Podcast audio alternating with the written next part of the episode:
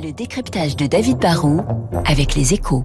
Gresham Banque Privée accompagne les particuliers les plus exigeants dans la gestion de leur patrimoine depuis 1854. Bonjour David. Bonjour Renaud. La crise est visiblement passée pour le secteur du luxe. Alors c'est le cabinet Bain hein, qui le dit, qui a mené une étude. Euh, cette année, le marché du luxe va enregistrer une incroyable croissance d'environ 30%, ce qui est énorme. Hein, ce qui veut dire qu'effectivement, sur ce marché, le, le chiffre d'affaires, euh, qui dépasse les 280 milliards de dollars en cumulé, va repasser au-dessus du chiffre d'affaires qui était déjà record en 2019, donc avant la crise Covid.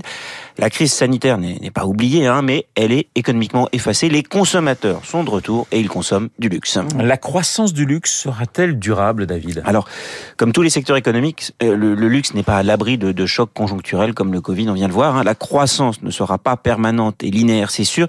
Mais il y a beaucoup de facteurs structurels qui peuvent rendre très confiants les acteurs de cette industrie. Le, premier est démographique et économique. Hein. Nous sommes globalement en fait dans une phase de croissance.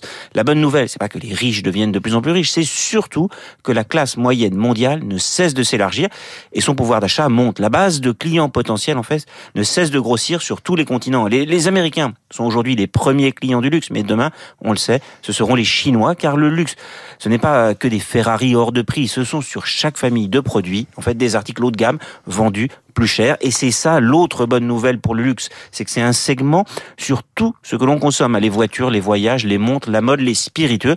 Ce n'est pas une niche, mais un énorme segment de marché. Et en quoi la croissance de, de ce marché est une bonne nouvelle pour la France? Bah, Le luxe, c'est un mélange entre l'histoire, une tradition, une culture et la mode, la, la, nouveauté, la créativité.